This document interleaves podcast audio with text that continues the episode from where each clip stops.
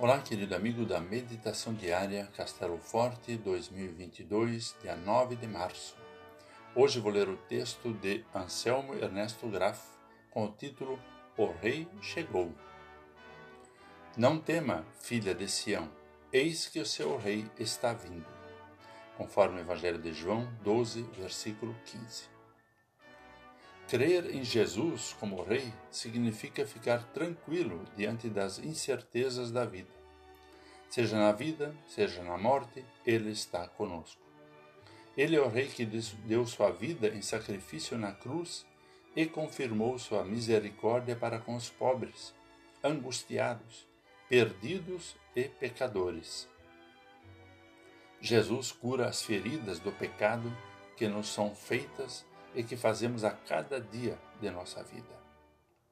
Quando a multidão foi a Betânia para encontrar Jesus e aclamá-lo como rei, ela estava impactada pela ressurreição de Lázaro. Na cabeça deles era a hora de celebrar a vitória do rei Jesus.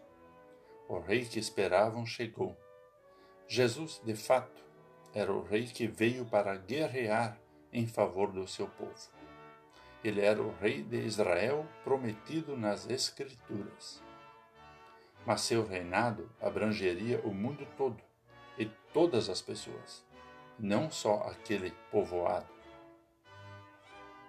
As aclamações aos reis eram entradas triunfantes nas cidades, depois de o inimigo ter sido vencido. Ramalhetes de folhas verdes e hinos eram oferecidos ao vitorioso. Jesus era o rei que precisava ser glorificado, pois ele ressuscitou um morto, Lázaro.